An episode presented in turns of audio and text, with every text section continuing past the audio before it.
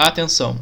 As falas ditas nesse programa são de inteira responsabilidade de seus participantes e não traduzem necessariamente as opiniões de a Igreja de Jesus Cristo dos Santos dos Últimos Dias.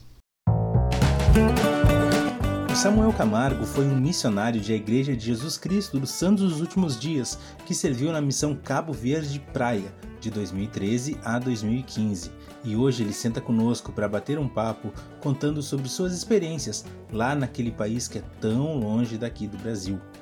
Ah, e claro, ele também fala sobre suas experiências espirituais e engraçadas, como por exemplo, um problema que ele teve na hora de renovar o visto para permanecer lá. Aproveita que o papo tá bem legal. Escuta aí. Fala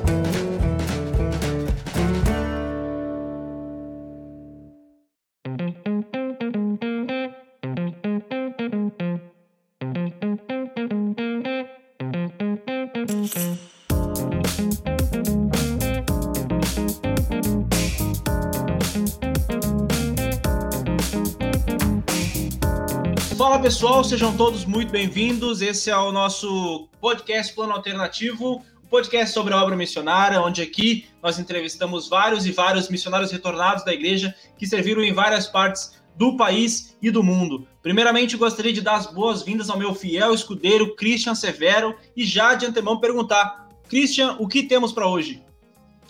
Boa noite, Júnior. É sempre um prazer estar contigo aqui conversando sobre esse assunto que é tão legal, né? A missão e hoje nós temos o prazer de conversar com Samuel Camargo, ele que serviu na missão Cabo Verde Praia, de 2013 a 2015. Samuel, é, a gente espera que seja muito bem-vindo ao Plano Alternativo. Oi, pessoal, boa noite. É, boa noite, Christian, boa noite, Júnior. É, primeiramente, queria agradecer o privilégio que eu tenho de participar do Plano Alternativo. É uma ideia genial que vocês tiveram, né, de poder compartilhar experiências, histórias, das pessoas que serviram missão e até para ajudar né, as pessoas que estão em dúvida no futuro.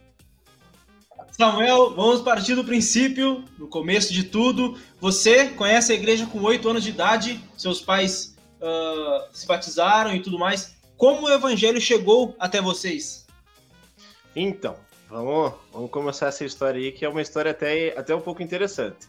Né? Então, os meus pais, é, o meu pai ele é do interior de São Paulo, numa cidade chamada Elias Fausto, e a minha mãe é de Campinas, certo? É, eles se casaram, né? Tiveram as minhas duas primeiras, as minhas irmãs, né? A Karin e a Débora, e eles decidiram vir morar aqui em Ponta Grossa, no Paraná, por conta de um tio meu que já morava aqui. E então, para resumir um pouco a história, eles, meu pai ele montou uma padaria aqui. E essa padaria tinha um membro da igreja que se chamava Ronaldo, e ele ia lá com frequência conversar com meu pai. Só que um detalhe é que do lado da padaria tinha uma igreja. E o meu pai sempre escutava o pastor é, ficar falando sobre dízimo, tipo, ah, quem quer um pedaço do céu, coloca o seu dinheiro aqui que o teu tá garantido, entendeu? Então meu pai ele, ele tinha essa ideia de que o dízimo era como se fosse para sustentar o, o, o, pastor no caso, né? Então ele tinha essa, essa ideia muito errada sobre esse mandamento. E então o Ronaldo ele começou a falar sobre a igreja, né? E o meu pai estava demonstrando interesse, porque até ele gostaria de saber mais sobre Deus.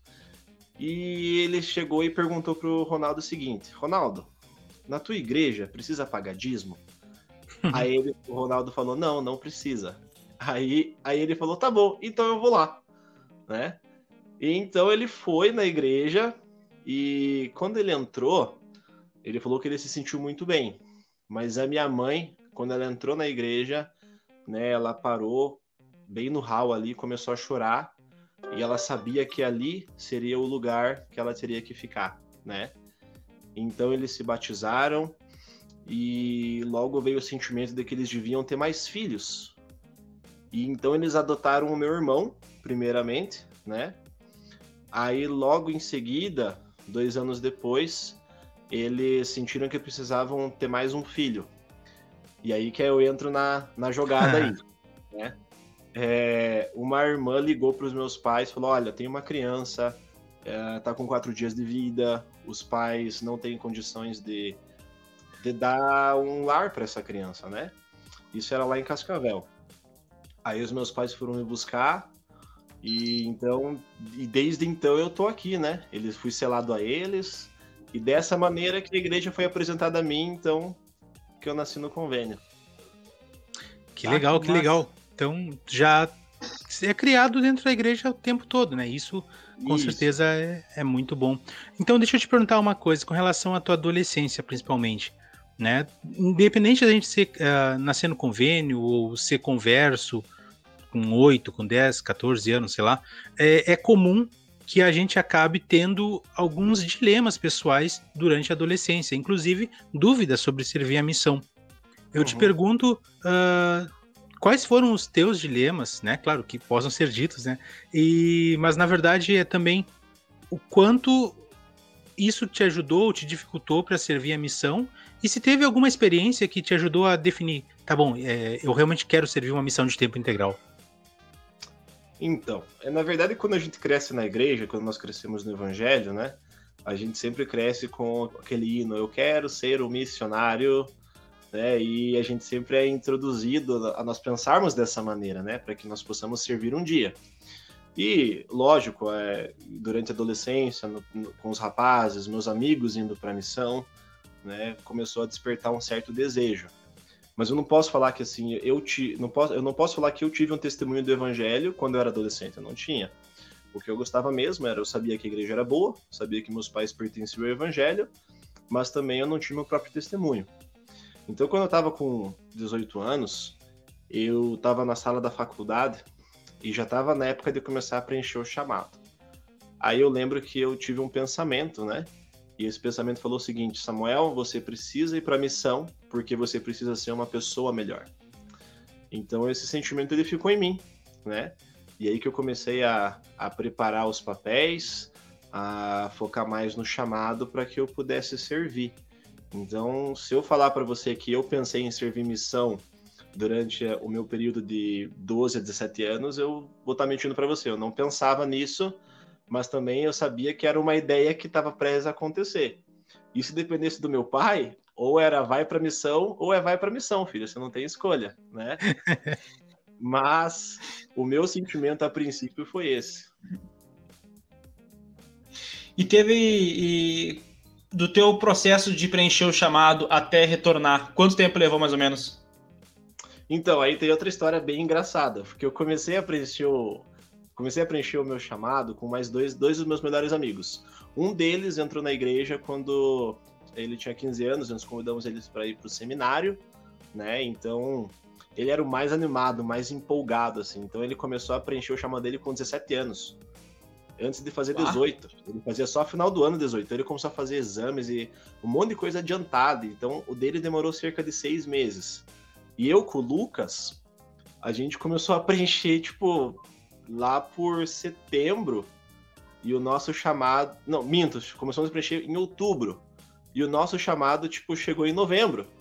E o dele não tinha chegado ainda. Entendeu? Então ele tinha ficado muito chateado porque a gente começou depois e ele tinha recebido o chamado. Mas assim, o, o, chamado em si foi muito prazeroso a gente poder, é, principalmente por eu estar com os meus amigos, né? De preencher junto, de poder ver o quão aquilo era importante. Eu acho que quando você começa a preencher o chamado, aí começa você também criar um testemunho, né, sobre o quão importante e sagrado é aquele chamado. Então, seria, seria isso. Demorou mais ou menos aí uns um mês e meio, dois meses. Sim. Tinha alguma missão que tu gostaria de ir, ou alguma que tu não, que tu não gostaria de ir? Porque a gente, quando a gente tá preenchendo, a gente sempre pensa, né, cara? Bah, seria legal se eu fosse para tal lugar e tal. O, o que, na, nada contra quem serve em Missão São Paulo, nada contra. Mas eu não queria pegar uma van, sair do CTM e ir para minha área. Eu queria andar mais de avião. Né? Isso Sim. já era uma coisa que estava na minha cabeça. Falei, vou ficar muito de cara se eu não se eu for para São Paulo. Mas eu não queria servir em lugar que tivesse praia, que tivesse mar, né? Mas também desde pequeno eu sempre falava para todo mundo que eu ia para África, que eu queria servir na África, né? Então, eu lembro do dia que eu recebi meu chamado. Eu tava no meu quarto, acho que mexendo no computador, e eu vi que o presidente da Stack tinha chegado lá em casa. E a minha mãe foi me chamar no quarto. Aí eu olhei para ela assim e falei: "Chegou?" Ela chegou. Aí eu corri para a sala, abri o chamado, né? E detalhe, algumas semanas antes de eu abrir o chamado, eu tinha sonhado que eu tava. Não, não conseguia ver o lugar, mas eu tinha sonhado que eu tava em ilhas e eu tava encharcado, né? E eu falei, poxa, cara, será que eu sou o tal do, polipo, do Colipoc lá que vai pra aquele lugar? Tava empolgado já. Aí, a hora que eu abri o meu chamado, eram ilhas, né? E veio o chamado Cabo Verde Praia. Então, na verdade, só aquilo só aqueceu o coração que eu tava indo para o lugar que o Senhor realmente queria que eu fosse. E tu, e tu queria andar de avião e andou bastante, né? Não, ixi, eu tomei um chá de avião que você não vai ter ideia. E durante a missão também, era muita transferência de avião. Era avião ou barco. Então eu aproveitei. Tá, vamos falar sobre isso depois, com certeza, porque acho que andar de barco, acho que só em Manaus talvez os Elders andem, então vamos conversar sobre isso aí também. Mas antes, deixa eu te perguntar, quanto tempo tu teve de preparação entre uh, receber o chamado e ir para o CTM? Então, como, como o, o chamado era para fora, até o próprio sistema missionário eles dão um prazo maior, né? Então, o meu prazo aí na época é, foi acho que mais de 100 dias, se eu não me engano. Foi 30, 60, 90. É, foi perto de 90 a 100 dias. Eu saí em fevereiro. Tá, e como tu te preparou? Eu digo assim no sentido de. Porque, por exemplo, ah, eu vou servir em São Paulo, eu sei que eu vou levar mais roupas de calor do que de frio, porque eu moro aqui no sul, né? Uh, ah. ah, eu vou servir em Manaus, só vou levar roupa de calor. Aí, uhum. como foi a tua preparação nesse sentido? Ah, então, então chegou, uma, chegou a lista, né, falando sobre como era o clima. O clima é chove uma vez ao ano lá, então você vai levar muita roupa de, de, de calor, digamos, né? É, manga curta, para que você possa é, tá direto pegando o evangelho de sol a sol. É, eu tive que tomar, é, acho que sete injeções, se eu não me engano, né? Incluindo da febre amarela. Não sei se aqui no Brasil chega a tomar essa injeção também. Sobre acho que só a missão do norte. É. É. Então, teve algumas injeções que eu, que eu tive que tomar. Algumas delas, inclusive, estava só no particular né? Foi o olho da cara desse negócio. Aí já, já, já comecei a dar prejuízo cedo já. Já começou a marchar já com a grana. Já começou. Aí eu mandei todos, aí, mandei todos os documentos para tirar o visto em Recife. E aí depois disso, meu presidente de missão mandou uma carta falando para levar mais algumas coisas, né? Falando sobre é, a, a, alimentação até que é muito igual a do Brasil, mas falou para tomar algum, alguns cuidados, né? Que mais para frente acho que seria sobre as regras é, diferenciadas da missão. Beleza. Sim. E o CTM, como foi a experiência do CTM para ti? Foi aqui no Brasil, né? Foi, foi no Brasil o CTM. Então, aí tava lá eu, né, chegando no aeroporto, meus pais me deixaram. Aí tem sempre aquela coisa de emoção, ah, não vou decepcionar vocês, volto daqui a pouco, aquele chororô. Aí beleza, eu tava lá no avião, é, curtindo as nuvens ao meu lado e tinha mais outros dois missionários que estavam lá. E eu acho que era mais, eu era o mais descontra, porque eu tava animado, assim, nossa, tô no avião, tô olhando para todos os lados e tal. E a hora que eu bato o olho nos dois, pô, os caras lendo o livro de Mormon, os caras tudo empenhado, e eu pensei, nossa, eu não posso ficar para trás. Aí eu comecei a procurar os papéis aqui, falei, nossa, meu Deus patriarcal, deixa eu começar a ler aqui. Aí eu comecei a ler, e daí acabei minha vez patriarcal, eu fui olhei para os caras, os caras estavam ainda lendo o livro de Marfim, nossa, não acredito, ter que tirar uma mão missionária aqui, comecei a ler também. Eu falei, nossa, eu tava bem tranquilo aproveitando a viagem e agora já estavam convertidos já. Aí, essa parte eu sempre vou lembrar que foi. Eu, eu, eu achei engraçado na época, porque falei, nossa, esse cara é tão poderoso, né? Aí eu. Mas daí, ao, mesmo, ao mesmo tempo que tu pensa, ah, os caras tão, tão poderosos mas eles não deviam fazer isso em casa, eles estão metendo uma marra aqui. É, eles estavam querendo fazer uma média lá e eu é. empolgado é. olhando nas nuvens, bem tranquilo. Aí cheguei no CTM, meu companheiro era um moçambicano, o Derzan Mela. E eu pensei, nossa, é o Derzan Mela, parece que é um cara fortão, né? Grandão. Pô, o cara tinha um metro e meio de altura, super magrão, coisa, muito gente boa, super feliz e me ajudou muito no meu processo de conversão dentro do CTM, né? Eu acho que para a maioria das pessoas que talvez nasçam no convênio, o CTM é um grande marco, né?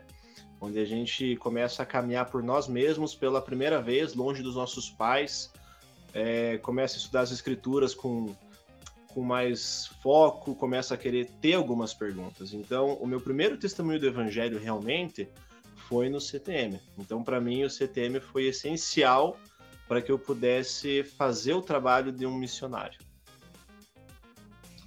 Muito boa a tua resposta, porque é, é, é, a verdade de muitos, de muitos membros da igreja, né? Como tu disse, o CTM é, é um lugar onde a gente começa a viver, não que a gente não vivia o evangelho, mas que a gente já vai focado naquilo que a gente tem que fazer e acaba recebendo várias experiências lá, inclusive testemunhos sobre a igreja. Falou sobre um chá de, de avião que tu tomou. Foi na ida do CTM para Cabo Verde? Foi lá eu fui para Fortaleza primeiro. Foi quatro horas, se eu não me engano, de avião.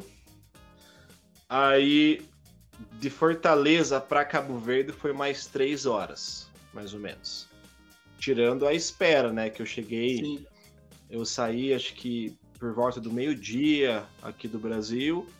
Aí cheguei em Fortaleza de tarde, fui, fui sair de noite. Aí eram duas horas a menos em Cabo, duas horas a mais em Cabo Verde, então eu ainda perdi duas horas de sono. Eu cheguei lá, acho que era duas horas da manhã de lá. Mais ah. Então foi. E, e, como foi teu primeiro dia? Claro, já chegou, provavelmente tu chegou e dormiu, né? Foi para um hotel Sim. e tal e dormiu. E eu no outro dia. Oi? Na casa, tu dormiu na casa do, dos assistentes? Do... Isso, dos assistentes lá, aham. Uhum.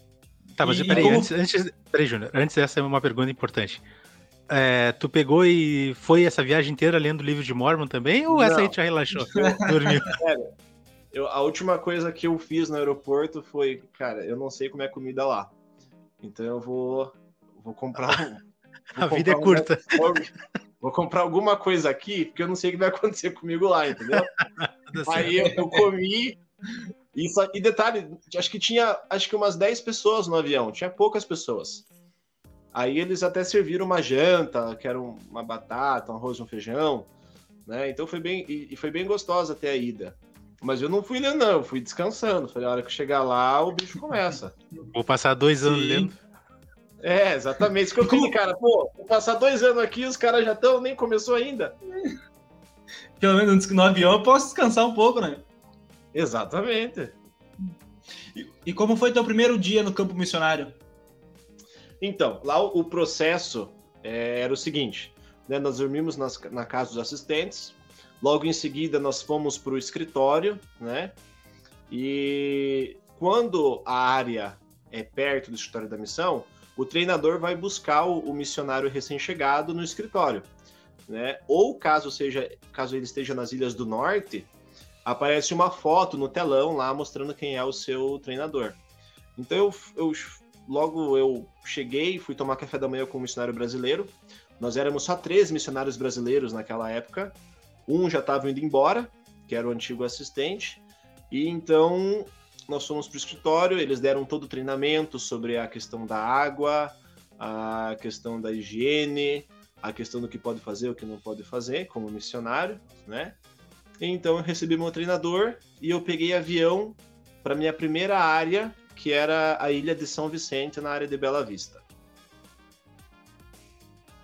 Fala um pouquinho para nós, então, nessa mesma linha de raciocínio, sobre esse choque de realidade, os primeiros momentos, primeiras semanas. Como é, qual foi a diferença que tu mais sentiu entre Cabo Verde e Brasil? Então, assim, é, as pessoas lá são muito receptivas, como são no Brasil. Às vezes, dependendo da área, no sul nós somos mais fechados um pouco, né? A gente sempre escuta isso, ah, o sul o pessoal é mais metido, não sei o que lá. Então, é, eles são mais parecidos com as pessoas do Nordeste em relação à receptividade. E assim, quando eu cheguei, eu, a gente tem um choque de realidade porque a gente tem o nosso conforto, o nosso lar. Aí eu cheguei numa casa que é, era pequena, é, o armário tava. Na verdade, nem tinha armário, era só uma base de ferro assim com uma linha para você poder pendurar os seus cabides, né? Então esse foi o primeiro choque de realidade, certo? É, aí eu pensando na minha cabeça, aí que entra aquela, aquela coisa do, do missionário brasileiro que ele vai chegar arrasando, que ele é, o Brasil é sempre espontâneo, é, brasileiro é guerreiro, não desiste nunca, cara. Eu já desisti no primeiro dia, já pensei, nossa, Não, não tá. Tem alguma coisa errada aqui. Era pro pessoal falar português. Aí eu tô na minha primeira lição, meu companheiro era Der Halbleib, americano, e ele falava muito bem português, por sinal. E ele foi. Nós fomos ensinar a nossa primeira família. E eu, hora que eu fui começar a falar, a mulher me respondeu em crioulo. Aí eu travei, aí eu olhei pro meu companheiro, meu companheiro olhou para mim, aí eu olhei para ele, olhou para mim de volta, eu falei, é isso que a gente quer deixar com vocês, em nome de Jesus Cristo, amém. E fui embora. É isso, né, gurizada? Deu então. É o que tem para hoje. É o que tem para hoje. E acabou. Caramba. Quantas línguas tem lá? Tu tinha contado que é mais de duas, né? São mais de Isso. Duas. Assim, em, em, teoria, em teoria, é... fala-se o português de Portugal. Mas eles têm muito orgulho do crioulo, que é a língua mãe deles, né? Uhum. Então, assim, cada, cada ilha, digamos que tem um pouquinho. O, o crioulo é um pouco diferente em cada ilha, né? Então, em São Vicente é um crioulo, na Ilha do Fogo é outro crioulo, na Ilha da Praia é o crioulo que eles chamam de badil, que é um crioulo que fala mais rápido. Aí foi isso. Aí quando eu saí dessa, quando eu saí dessa lição, eu falei pro meu companheiro, eu não vou mais falar. Falei para ele, não vou mais falar mais nada. Os caras nem falam português, por que, que eu vou ficar falando aqui? Aí ele falou, você Sim. vai falar. Eu falei, não vou. Aí você vai. Eu falei, tá bom, então vamos lá. Aí na, na outra vez que ele foi ensinar a família, ele ficou me olhando e eu não uhum. falava. Uhum. Até uma hora que eu tive que falar, né? Mas daí eu pensei, olha, ou eu, já que eu tô aqui, ou eu aprendo esse idioma, né? Ou eu vou, ou eu não vou ter utilidade nenhuma para o senhor aqui, né? Então eu coloquei isso na cabeça. Não que eu tive que aprender a falar crioulo, porque o presidente da missão ele tinha uma regra. É, você foi chamado para pregar o evangelho em português. Então hum. o Espírito vai estar com você em português, né? Então Sim. eu sempre falei português, mas eu precisava entender o que as pessoas estavam falando em crioulo para que eu pudesse responder as perguntas, as perguntas que eles tinham sobre o evangelho, né? Então, o, o, o, principal choque, acredito que foi esse, a princípio, né? O, essa adaptação de crioulo para português, foi isso. Entendi, entendi. E em questão de religião, qual a, a religião mais predominante em Cabo Verde? E tu comentou conosco que vocês não, poderiam, não podiam ensinar muçulmanos, né? Por que disso? Porque assim, é, os muçulmanos eles são muito devotos, né? Até tem uma experiência bem bacana que aconteceu sobre isso. É, a religião predominante é o catolicismo, né? Mas é um povo bem, bem liberal enquanto a liberdade, a liberdade religiosa, certo? Então, o que, que acontece? Quando você ensina um muçulmano, é como uma traição para a religião deles, você mudar de religião. Então, é, eles podem perder a própria vida, né? Se outro muçulmano fica sabendo que está recebendo outro evangelho. Então, se, o, se eles quisessem aprender sobre o evangelho, eles tinham que vir até nós, não nós até eles, né? Tanto que a entrevista, quem fazia não era os missionários, mas era o presidente da missão que ele ligava, né, para que pudesse conversar com o muçulmano e poder falar do, do, falar assim do pró e do contra, né, digamos. Não tem contra se batizar, mas do Sim. risco, né? Aí eu lembro que tinha um casal missionário, casal Benedict, e eles batizaram uma muçulmana. E ele perguntou para ela: é, Você sabe o risco que você está correndo, né? E ela falou: Olha, eu sei do risco que eu estou correndo, mas eu não posso negar o que é verdade, o que eu sei que é. Então são essas coisas que, que mexem conosco no período de missão, né? Então essa história foi bem bacana. Que legal essa parte do eles procurarem os missionários é, é, é, muito sábio, né? Porque vai que vocês batem na porta de um muçulmano, ensinam e o cara não aceita. E mesmo assim pode ser penalizado simplesmente por não aceitar, por estar tá ouvindo Isso. outras religiões. Então, às vezes o cara corre, correria, né? O, o risco de perder a vida por nada, assim. Só dizer não. É, isso é verdade. E assim, e, e o interessante é que gente, eles são muito devotos na, na religião. Então, é, é, muito bom quando uma pessoa se converte ao evangelho que não vem para somar, ela acrescenta de verdade, ela realmente gosta de servir. É. Não, e eu não sei, eu tava até pensando aqui enquanto vocês estavam falando, uh, daqui a pouco isso até podia correr um risco para vocês mesmos, né? Porque eles, por eles serem tão devotos, eles uh, normalmente até não aceitam muito outras religiões, esse, essa conversa, esse diálogo. Acredito eu. Posso estar totalmente enganado, mas daqui a pouco eles podiam se ofender com vocês com alguma coisa e sobrar para vocês ali no final. É, principalmente com sisters, né? Ah, tem isso também. Questão também. das sisters. Né? Ah, é complicado. Eles são minoria, acredito, no país, né? Até onde eu, eu tenho conhecimento. Uhum. Né? Mas em questão do povo em si, eles eram muito receptivos a, a, a falar sobre Deus, falar sobre religião. Era um povo bem aberto. Uhum. Interessante, interessante. Uh, na tua missão tinha alguma regra específica? Então, é, nós não podíamos almoçar na casa dos membros, é, talvez pelo fato da água, né? Na, na casa dos missionários nós tínhamos um filtro em que a água era completamente é, tratada para que a água fosse mais de mais qualidade. Né? A realidade assim, deles lá não é água, é, o saneamento básico não é completo lá. Não, o, o, o, o, saneamento básico ele não é tão bom como nós estamos acostumados aqui, né? Sim. Mas uma coisa que eu sempre achei e sempre admirei, né? Que por mais que tivesse essa regra, e as pessoas, os membros da igreja sabiam, é, nunca nunca se ofenderam, né? nunca ficaram tristes, pelo contrário, às vezes procuravam comprar coisas no mercado que eles não ah, que bacana para eles. Que maturidade, né, cara? Muito. Isso. Maturidade então, espiritual. Eles eram é, é, muito show.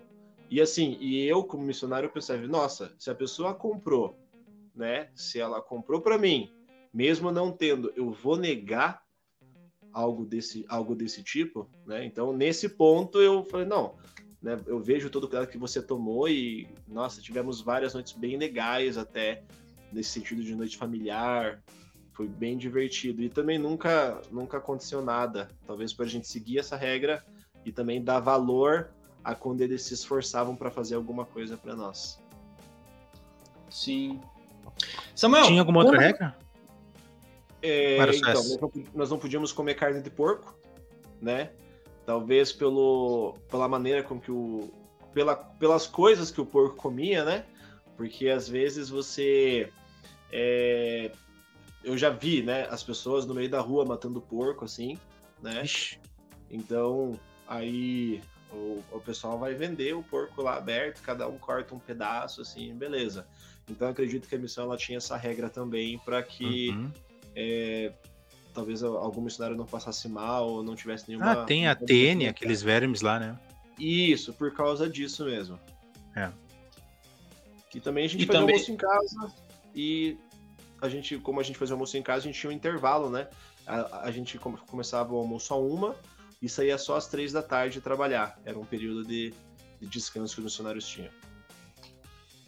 Nos conta um pouco sobre as tuas áreas, Samuel. Uh, qual foi a tua primeira área? Por onde tu foi passando? Pode ser, pode falar o nome delas mesmo, por mais que a gente não, não, não saiba, a galera que vai ouvir depois uh, uhum. com certeza saberá. E o que marcava, o que caracterizava tal área? Por exemplo, ah, essa área era, era boa porque os membros ajudavam bastante.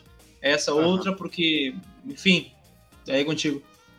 Tá, então, na verdade, eu, te, eu tenho uma opinião muito forte sobre relação a membro que ajuda e não ajuda, né? É, eu acho que todos os membros estão dispostos a ajudar se o missionário procurar conhecer eles, não só nos domingos, mas conhecer quem é a pessoa, o que ela faz, onde ela trabalha, é, como que ela é com a família dela, né?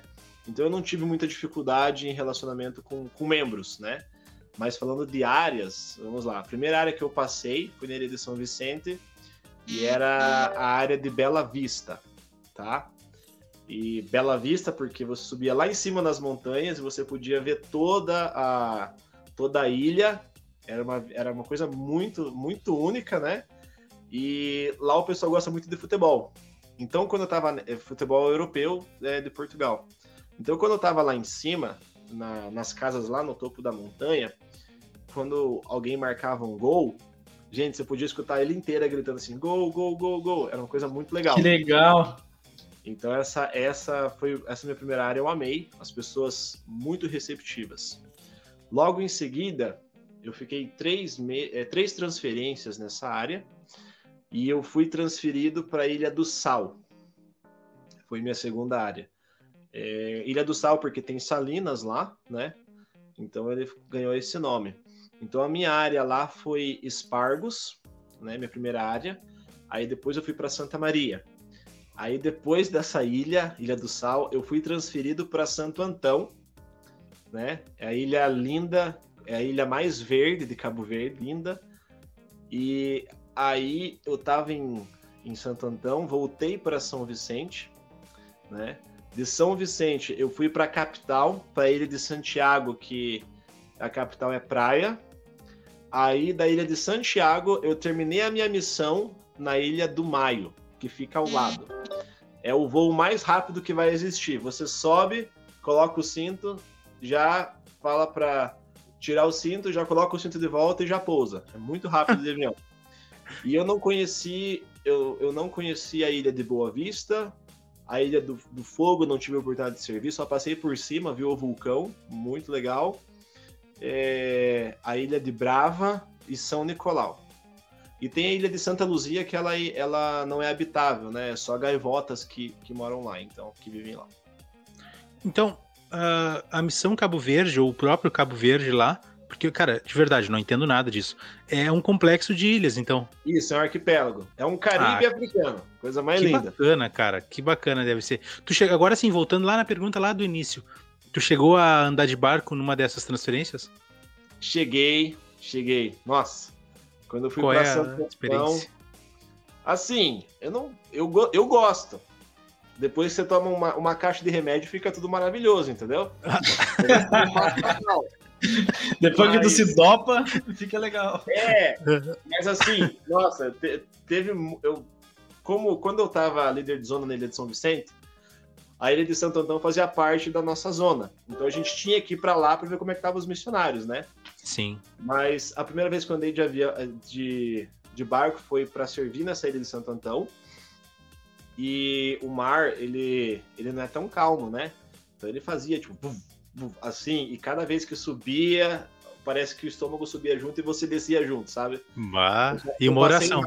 Eu passei mal algumas vezes, mas a vista é linda. É, você vê golfinhos, você vê os fly fishes, que é os peixes voadores que eles saem, aí que legal. descem. Então é bem legal a experiência, né? Só que a parte ruim é que você, você não é muito forte, você passa mal. Mas é muito legal. Deve ser engraçado pro pessoal que trabalha nesses barcos, porque, tipo, pra eles é normal. Aí eles vê o cara lá que acabou de chegar, que é inexperiente, passando mal e eles estão dando risada. É, eles dão risada. Na verdade, o que é engraçado é o seguinte: quando você tá entrando no barco, eles já dão um saquinho para você se preparar, entendeu? Então você já ganha um saquinho preto e já fica com ele na mão. Qualquer tá aqui, não, vomita, você... não vomita no barco. É, exatamente. É, essa parte bem exata. Nossa, por que esse saco aqui? Ah, daí que eu entendi para que que era. que legal. É, imagina, e esse saquinho? Tu vai saber. Daqui, daqui calma, a 25 calma. minutos e 17 segundos tu vai saber. Daqui, é, daqui tá uma meia hora eu entrego ele cheio para você. Pode ficar sossegado. Cara, uh, para antes a gente passar para a parte dos companheiros, deixa eu te perguntar mais uma, uma, acho que uma coisa que é importante que pode nos ajudar. Tu tinha alguma vantagem ou tu sentia alguma vantagem na hora de ensinar as pessoas pelo fato de ser brasileiro?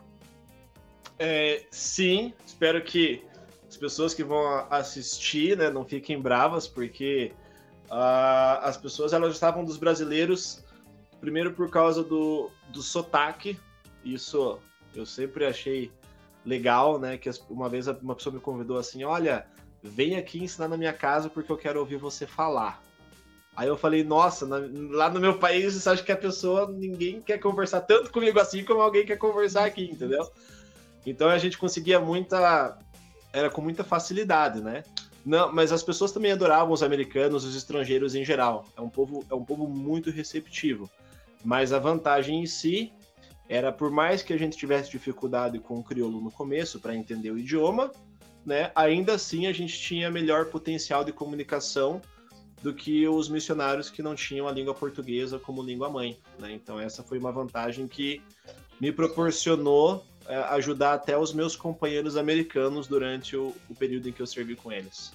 Claro, claro, faz sentido. falando sobre lições, disse que pessoa, as pessoas gostavam que ah, vai lá em casa para ensinar. Qual lição que tu mais gostava de ensinar e por quê? Nossa, isso é uma pergunta interessante. Eu nunca cheguei a, a pensar nisso de fato, né? Porque eu sempre acredito que sempre tem aquela, aquela regra, aquela frase clichê, né? Que a gente ensina pessoas, não lições. Então, lá em, lá o estilo de nós falarmos era de uma maneira mais informal, né? Mas também era um povo que não tinha o costume de se casar quando era uma família. Então eu acredito que quando nós falamos de plano eterno, eu seria o plano de salvação, né? Que as famílias podem ser eternas, que é, você não não precisa passar por tudo isso sozinho, né? Nessa vida, você pode ter um conforto, eu gostava muito de ensinar o, o plano de salvação nesse sentido e também sobre a ideia de perguntar para a pessoa qual é a igreja de Cristo aqui na Terra, que seria a primeira lição, né, sobre o evangelho restaurado. E é interessante que as pessoas tinham conhecimento, né, do que aconteceu com Cristo, mas não tinham conhecimento do que de que a igreja dele realmente estava aqui na Terra. Então é essas são as duas lições que eu mais, que eu mais gostava de ensinar. A primeira e a segunda, é, em sequência. Uhum. É, é, gostoso sempre tu ver a, tu ter aquela sensação de acompanhar a pessoa aprendendo e repensando a, as ideias que ela tem e quando a gente tem a oportunidade de ver ela progredindo até chegar no batismo, né? Tudo Sim. se complementa e dá uma sensação muito, pelo menos em mim dá uma sensação muito muito gostosa assim de, de cara, tá sendo útil o que eu tô fazendo aqui. Uh, de alguém. Pode. Como? Desculpa? Ah, é que você tá mudando a vida de alguém, né? Tipo, você você sai do, lugar que você não que você não você sai num lugar que todo mundo gosta de você, que todo mundo quer quer ter o bem. Você vai para lugar você não sabe como é que vai ser, mas mesmo assim você encontra pessoas que que elas vão converter você, né? Elas vão dar uma lição em você espiritual, em que as respostas que elas vão ter, tipo, vai vai mostrar que você é, é só mais uma pessoa é, servindo na obra do Senhor. Então acho que é muita gratidão, né? É, legal, é isso mesmo. Uh, Samuel, tu comentou um, um, pouquinho antes que tu pôde ajudar teus companheiros. Conta para nós uh, com relação aos companheiros, então. O que, que tu aprendeu deles? Uma ou duas coisas que tu destaca mais? E quantos companheiros tu teve mesmo? Então, primeiro, respondendo a pergunta de quantos companheiros eu tive, eu tive 10 americanos, um angolano e um brasileiro. Né? Então, eu servi com a maioria com americanos. Né? E o meu treinador, Elder Halbleib, ele era muito quieto, mas ele era muito sábio. E eu lembro que na minha primeira semana, eu acho que no meu terceiro dia, eu acordei era 11 horas da manhã. Né? Então, nossa, ah. e, ele não, e ele não me acordou. Aí a hora que eu levantei, eu fiquei, eu fiquei muito bravo com ele. Eu falei, nossa. E ele tava lá na sala estudando. Eu falei, que cara frio.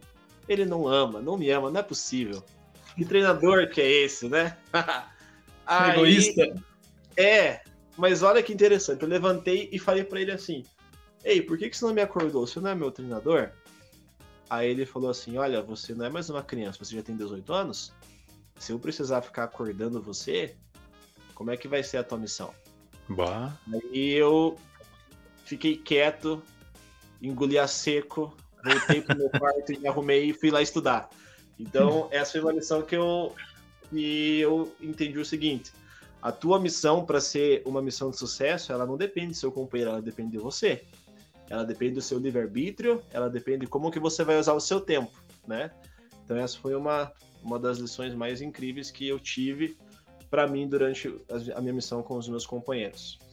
Outro companheiro que me ensinou muito foi Elder Bruce, né, meu meu terceiro companheiro. Ele ensinou muito sobre retidão, sobre como fazer o trabalho de uma maneira. Ele era muito tranquilo. Então a gente, nossa, os dias eram muito bons porque a gente conseguia ensinar, trabalhar com membros, né? Então, na verdade, se eu for falar, cada companheiro me ensinou uma coisa, né? Mas o Elder Hal me ensinou sobre a responsabilidade pessoal e o Elder Bruce ele me ensinou sobre como você pode trabalhar melhor em retidão sem aquela pressa, né? Que o missionário às vezes tem pressa de fazer coisas muito rápida, mas olhando para os lados e, e, prestando atenção realmente no que, que, no que, que o Senhor quer que você veja durante a sua missão. Durante dois anos a gente tem a oportunidade de participar e ver, vivenciar várias histórias, né? Boas, não tão boas, espirituais, enfim. Conta para nós uh, uma, a história mais engraçada que tu passou na missão e a história mais espiritual que tu passou, aquela que tu guarda com carinho até os dias de hoje. Então, vamos lá. Ó, história engraçada eu tenho algumas. Algumas histórias que, que eu passei. Mas, o, o que que acontece? O, o, brasileiro, né, quando vai servir missão, foi em Cabo Verde pelo menos, nós ganhamos um visto aí de três a seis meses. Então a gente tem que sempre ir lá no consulado para poder renovar, né? Aí tem que fazer uma perícia médica. Então, às vezes, a gente sai de uma outra ilha, vai lá pro, pro escritório da missão e vai com o responsável do setor para que a gente possa fazer isso, né? Então eu fui. E o, o, americano é sacanagem, porque eles recebem cinco anos de visto e a gente recebe só três. O brasileiro é. A visão que eles têm do Brasil, tipo, o brasileiro é só para turistar aqui e vai embora. Sim. Né? Aí, brincadeiras à parte, mas aí eu saí da, da Ilha do Sal, que eu tava, e fui lá para renovar meu visto. Aí fui eu e, e o Olden, que é o responsável, né?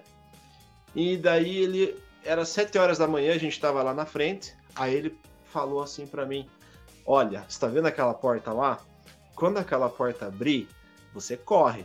Mas você corre mesmo. Aí eu falei: Tá bom, né? Vou correr. Jovenzão, né? 18 anos nas costas, vou dar um baile. Aí corri, cheguei em quarto, e aí começou a acumular aquela fila, e começou aquele empurra-empurra. Aí eu escuto um cara falar lá atrás: respeita a bicha. Aí eu, cara, como assim? Cadê a bicha? Aí o cara, aí o cara começa a olhar. Respeita a bicha! Olha a bicha! Cuidado com a bicha! Aí, claro, né? Sem, sem preconceito nenhum, porque aqui a gente sabe que é um significado, né? Claro. E lá é outro. Aí começou a empurrar, eu olhando pro lado assim, falei, cadê? Cadê essa bicha? aí, aí que o Olden me explicou que bicha é fila né? É, é fila. Aí tava tendo aquele empurra-empurra por causa da fila. Só que até depois que ele me explicou que era, né? Falei, pô, eu falei, pô, como assim a bicha? Não tinha nenhuma bicha lá, você não falou isso. que droga. Aí que era fila. Então, na verdade, o pessoal começou a olhar para mim e olhando para trás, assim, né? Então, essa foi uma das coisas mais engraçadas para mim.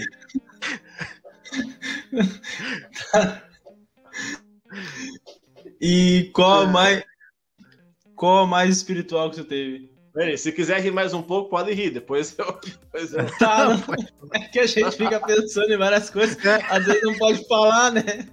É, exatamente. Essa foi a minha reação, porque eu tava lá no meio perdido, sozinho, e tentando encontrar uma pessoa que não existia, entendeu? Sim. Será que estão falando de mim? Estão me ofendendo aqui. É, tipo, nossa. Seja quem for, tá muito discreta, né? Ah? É, falei, deve estar tá se escondendo, né? Possível, não encontrando ninguém. Sim. Tá louco. Mas enfim, aí, a, experiências espirituais, é, teve uma que me marcou muito, né? Teve mais também. Se, se tiver tempo, eu posso falar né? Mas quando nós fomos abrir a área de Santa Maria, era meu segundo dia na Ilha do Sal e nós estávamos lá, né? E uma mulher, uma jovem adulta, né?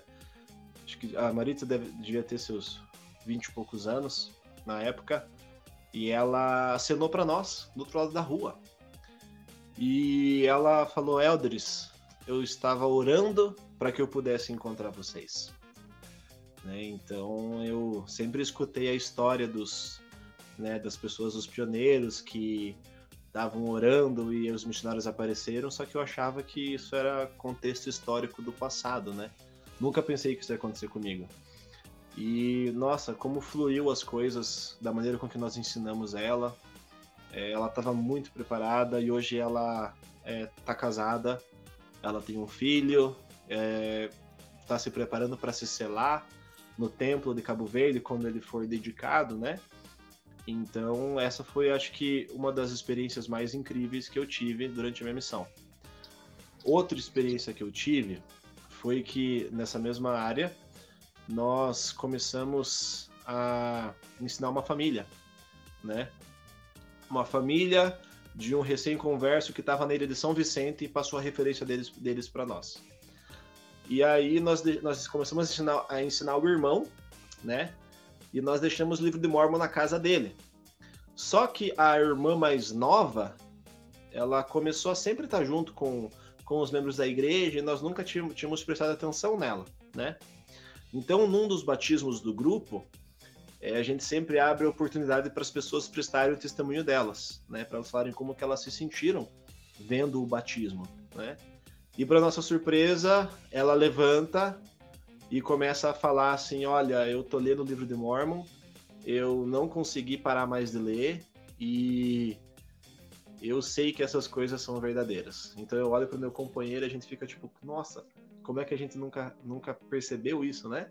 Então, para a gente ver como que o Senhor ele introduz o evangelho de uma maneira que às vezes nem nós percebemos, né? Então é sempre importante estar atento aos pequenos detalhes do que acontece na, no, durante o período que a gente serve a missão. Sim. É. Tu, tu teve a oportunidade de participar de uma, da criação de uma estaca, né? Estaca Mindelo. Isso, isso. Foi da estaca. Conta para nós como foi. Então, eu tinha, eu estava no, no início da missão, né? E, e assim, a estaca Mindelo era, era o distrito antes, né? E eu lembro que Elder Patrick Kirian, ele foi, né, para o 70 geral para dedicar essa a dedicar a estaca. Elder Teixeira também estava lá, né? Então assim, participar da criação de uma estaca é você é você ter certeza que você está no caminho certo, né? Porque por onde o evangelho passa, tem que ter progresso. Senão a gente está fazendo alguma coisa errada. Né? Então, para mim, foi um marco histórico poder olhar o, todo o trabalho que toda a missão em conjunto fez com os membros e ver o resultado daquilo, né? E não foi só a estaca de Mindelo que foi criada na época que a gente estava servindo missão.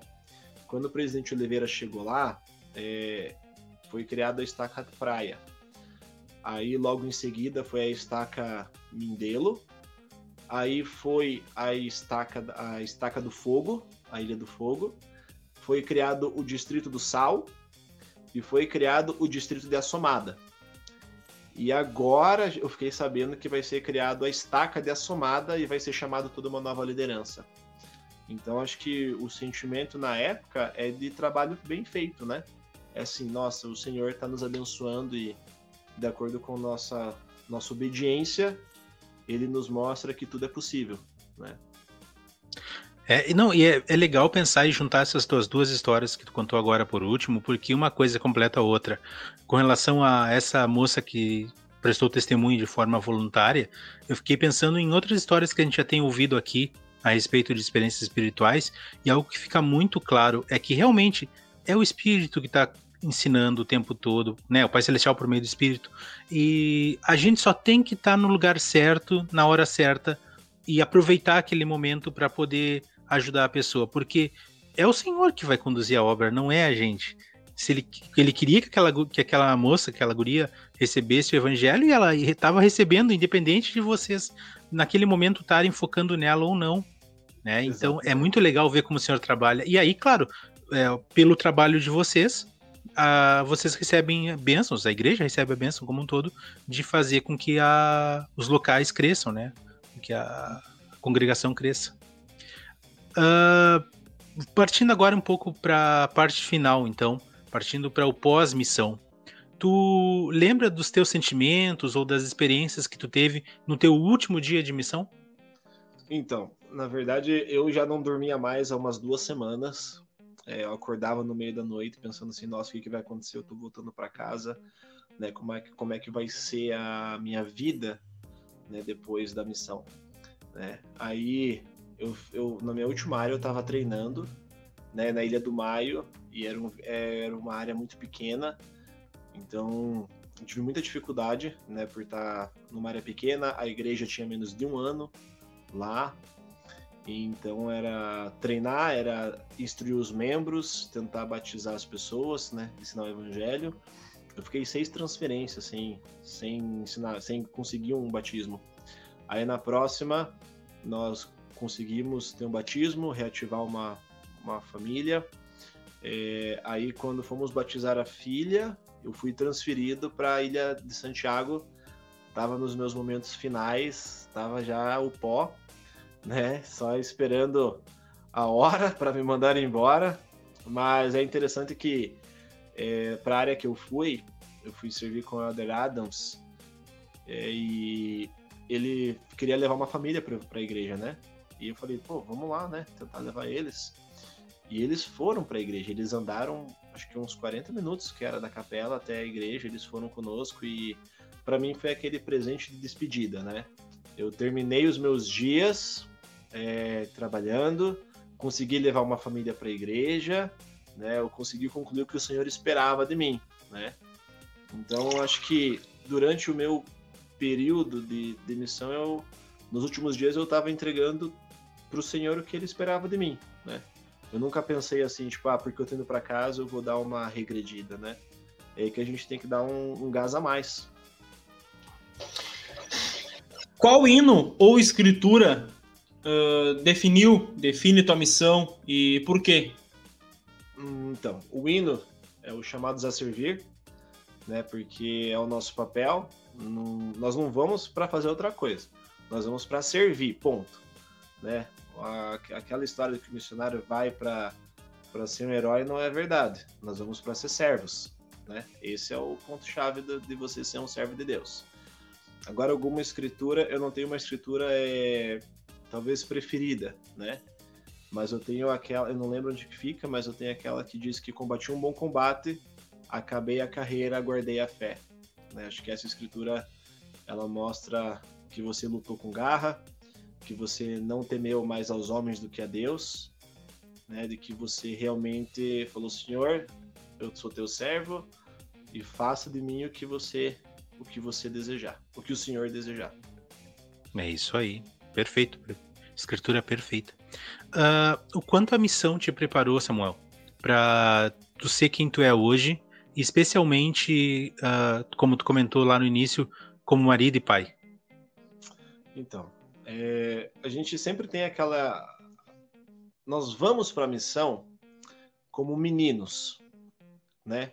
De 18 anos, que não sabem de nada, que tem que lidar às vezes com divórcio de famílias, com, com pessoas, é, é, infelizmente, é, cometendo abortos e tentando mudar a sua vida, é, pessoas usando drogas, entre outras outras coisas que nós já sabemos que acontece e que a gente tem que nosso papel é guiar aquela pessoa para Cristo, né?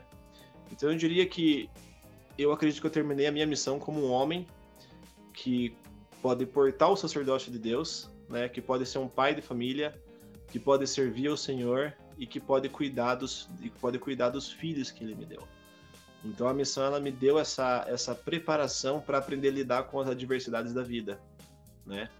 Então eu acredito que a missão ela é isso. Ela ela te dá a oportunidade de você ter o mesmo chamado que um apóstolo, só que por dois anos, né?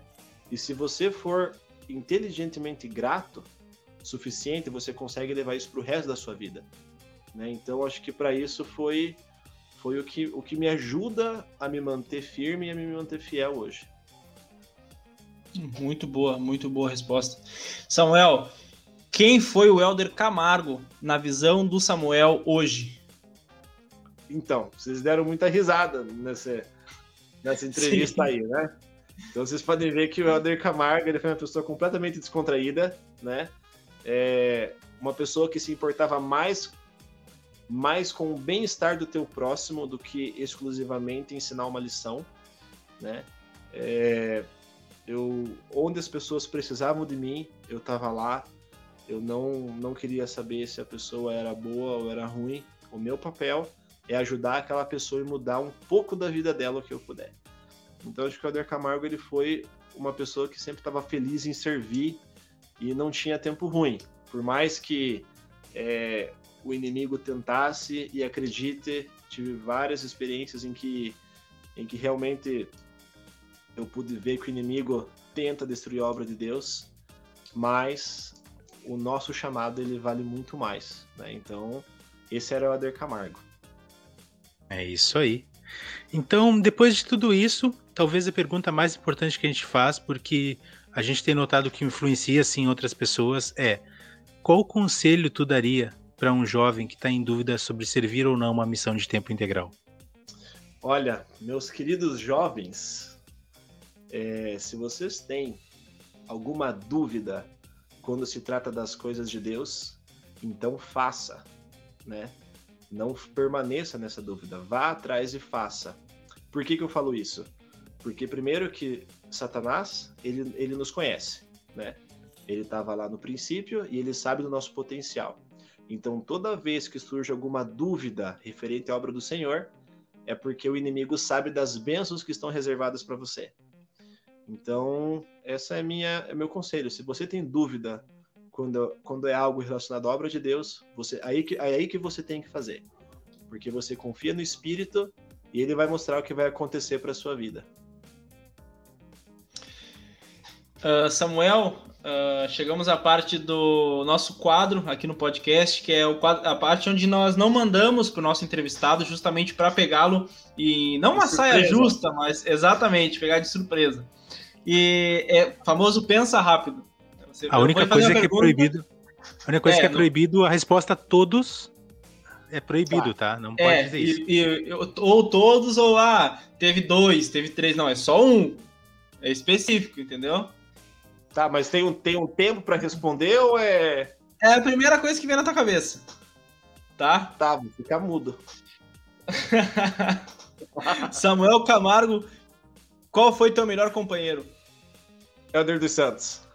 Boa. Boa. Melhor área? Bela Vista. Melhor comida? Cachupa. Explica o que é cachupa. É, explica pra nós o que é cachupa, por favor. Cachupa é, um, é uma feijoada tipo double, entendeu? Do Brasil. Ela é bem mais carregada, bem mais temperada, bem mais pesada. Então ela vai muita mistura, vai às vezes vai muito peixe, vai feijão vermelho. O feijão em crioulo eles falam fidjó. Então vai o, o fidjó ver, ver, vermelho que eles falam, né? Então ela é bem carregada e assim, se você come isso no almoço, cara, você você não precisa nem jantar mais, entendeu? Você fica Caramba! Então era uma coisa com substância. Esse prato num domingo, quente, era comer. É. Nossa! A vontade pra casa dormir era grande. Os americanos eram um pouquinho mais enjoados com esse tipo de comida, né? Porque lá é muito industrializado. Era engraçado ver eles comendo, né? Eles, alguns passavam mal, mas depois acostumavam, porque era muito bom. Nossa, Sim. eu adorava. E aquela comida que não desceu. Puxa vida, que não desceu. É que eu como de tudo. Não teve uma coisa que não desceu.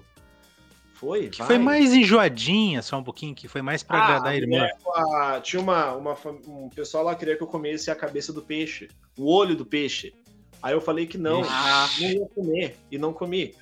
Aí eu fiz meu companheiro comer o caldo de peixe. Falei, ah, ele adora, americanão adora essas coisas. ele, comeu, ele. ele comeu, coitado. Eu, tenho, eu tenho até um vídeo. Tem até um ele vídeo comeu, coitado. Eu falei, ó, viu? Ó, se eu não como, ele come por mim. Aí, ó. É, a gente se completa, né? Exatamente. Samuel, um dia para reviver. Se pudesse reviver um dia na missão, que dia seria? Ah, o dia em que eu pude ajudar alguém a levantar do chão. É, nós estávamos saindo de uma conferência de, de, da zona e um rapaz ele caiu de bicicleta e as pessoas estavam passando por ele e ninguém ajudava, né? Nós atravessamos correndo lá e levantamos ele, levantamos a bicicleta e ele não estava bêbado, né? A gente achou que era alguma coisa relacionada a álcool, mas olha que interessante, ele parou, olhou para nós três e falou o seguinte: Eu posso esquecer dos rostos de vocês, mas eu nunca vou esquecer do nome de vocês. E ele saiu com a bicicleta dele, né? Então a gente ficou assim, nossa, né? ficamos assim, sem entender o que aconteceu, mas ao mesmo tempo se sentimos gratos por Sim. ter feito nosso papel de ajudar aquele senhor. Um dia pra esquecer. Dia pra esquecer, o dia que eu tomei um corridão na rua de um senhor. Começou a gritar assim com a gente. E aí o meu amigo, o meu amigo, que é um amigo hoje, né? Elder Robinson, gritou assim, educadamente: Senhor, você não pode falar palavrão! Aí o cara ficou bravo e começou a correr atrás da gente, sabe? Aí a gente descendo ladeira assim e se escondemos na casa de uns recém-conversos, sabe? Esse foi um dia pra esquecer. E o dia que eu fiquei muito doente também. É um dia que eu quero esquecer porque foi bem difícil. É ruim, né? É ruim. É ruim porque a gente se sente mal, incapaz e casa de missionário não tem nada pra se fazer, né? É verdade. Não, Não, tem e- nem remédio. nem- Então, aí tá, lá tinha uma bolsa de. Lá, lá em cada casa tinha até amoxicilina, pra você ter uma ideia. Olha. Pra gente. A coisa prestar primeiros socorros. Mas nesse caso, é, um, um, um batismo caiu, né? E eu tinha comprado sopa de mariscos pra fazer. E quando a gente chegou lá pra pra falar sobre o batismo, o cara, pessoa- o Miguel, o nome dele, ele foi bem tipo grosso, falou: "Olha, eu não quero mais saber, não quero mais saber do evangelho, né? Não é pra mim". E eu fui embora muito triste, porque eu tava ainda no começo da missão. Aí ele e eu não quis comer. Olha que interessante. Eu só peguei uma colherada e falei, Elder, eu quero ir pra cama, eu não tô bem. Aí eu acordei no meio da noite, todo cheio de bola na cara, tudo empelotado assim. E nossa, tava tipo, horrível, né? E eu fui pro hospital, tomei um remédio, não tava dando certo. é, voltei pro hospital. Aí o doutor falou que eu tinha, eu tinha alergia a mariscos, né? E sorte que eu não comi muito, senão era pra ter dado uma parada cardiorrespiratória durante a noite. Ó, E eu ia amanhecer, né? Eu, eu ia ter, fa- eu ia ter Ah. morrido, no caso, né? que loucura, cara. Então, Sim. eu achei interessante porque, né, se, eu tive, se o cara tivesse aceitado o batismo, eu ia mandar ver no prato, né? Ah, E ainda bem que ele não aceitou. é? Caramba. Já, já era. Nossa. Sim. Então, Cara, Não, uma é bom o cara nem botar na balança. Oi? É, é, é, é ficar complicado de tu botar na balança. O que, que era melhor ter acontecido? Ah, o cara aceitar o batismo e se batizar e tal, ou, e eu ter provado tudo aquilo, eu perdi um batismo e. E Mas que complicado isso, cara. véu, né? Pois é, cara, imagina. Tá louco.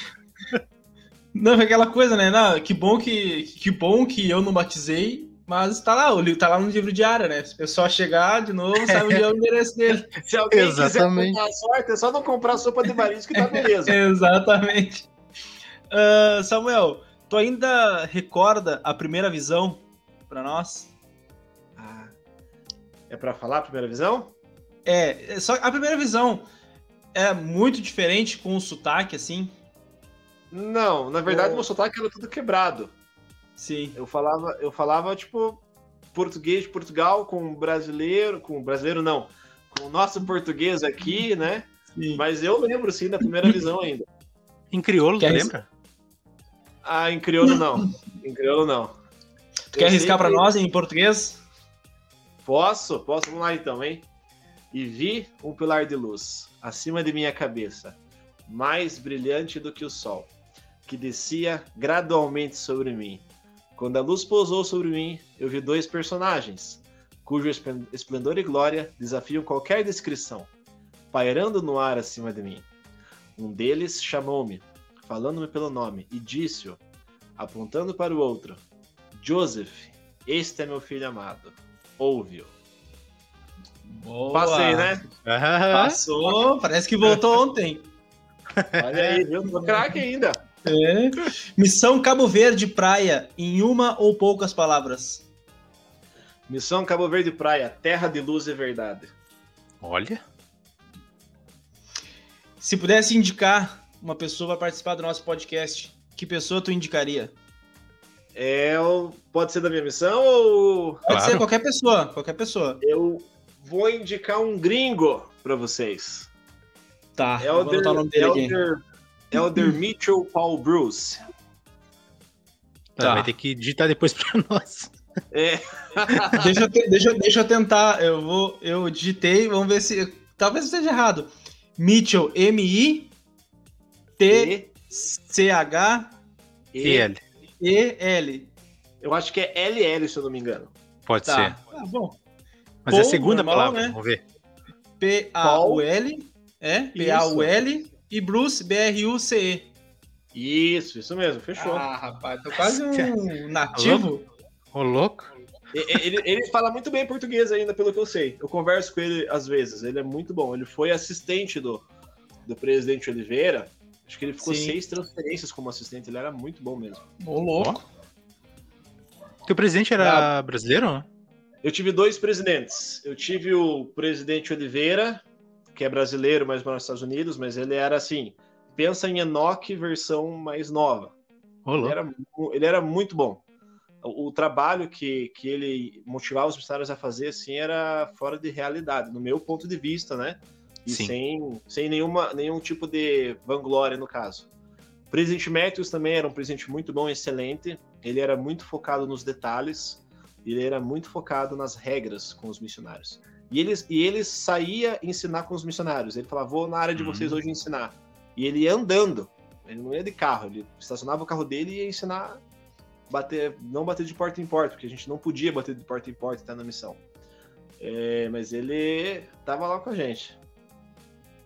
Então, Samuel, depois de tudo isso, a gente só tem a agradecer muito a ti por ter participado do podcast, te agradecer demais pela tua disponibilidade, pelas histórias que, cara, é, é, por ser uma missão que é tão longe daqui, é uma realidade tão diferente, é tão bom a gente poder ouvir e aprender sobre elas, assim.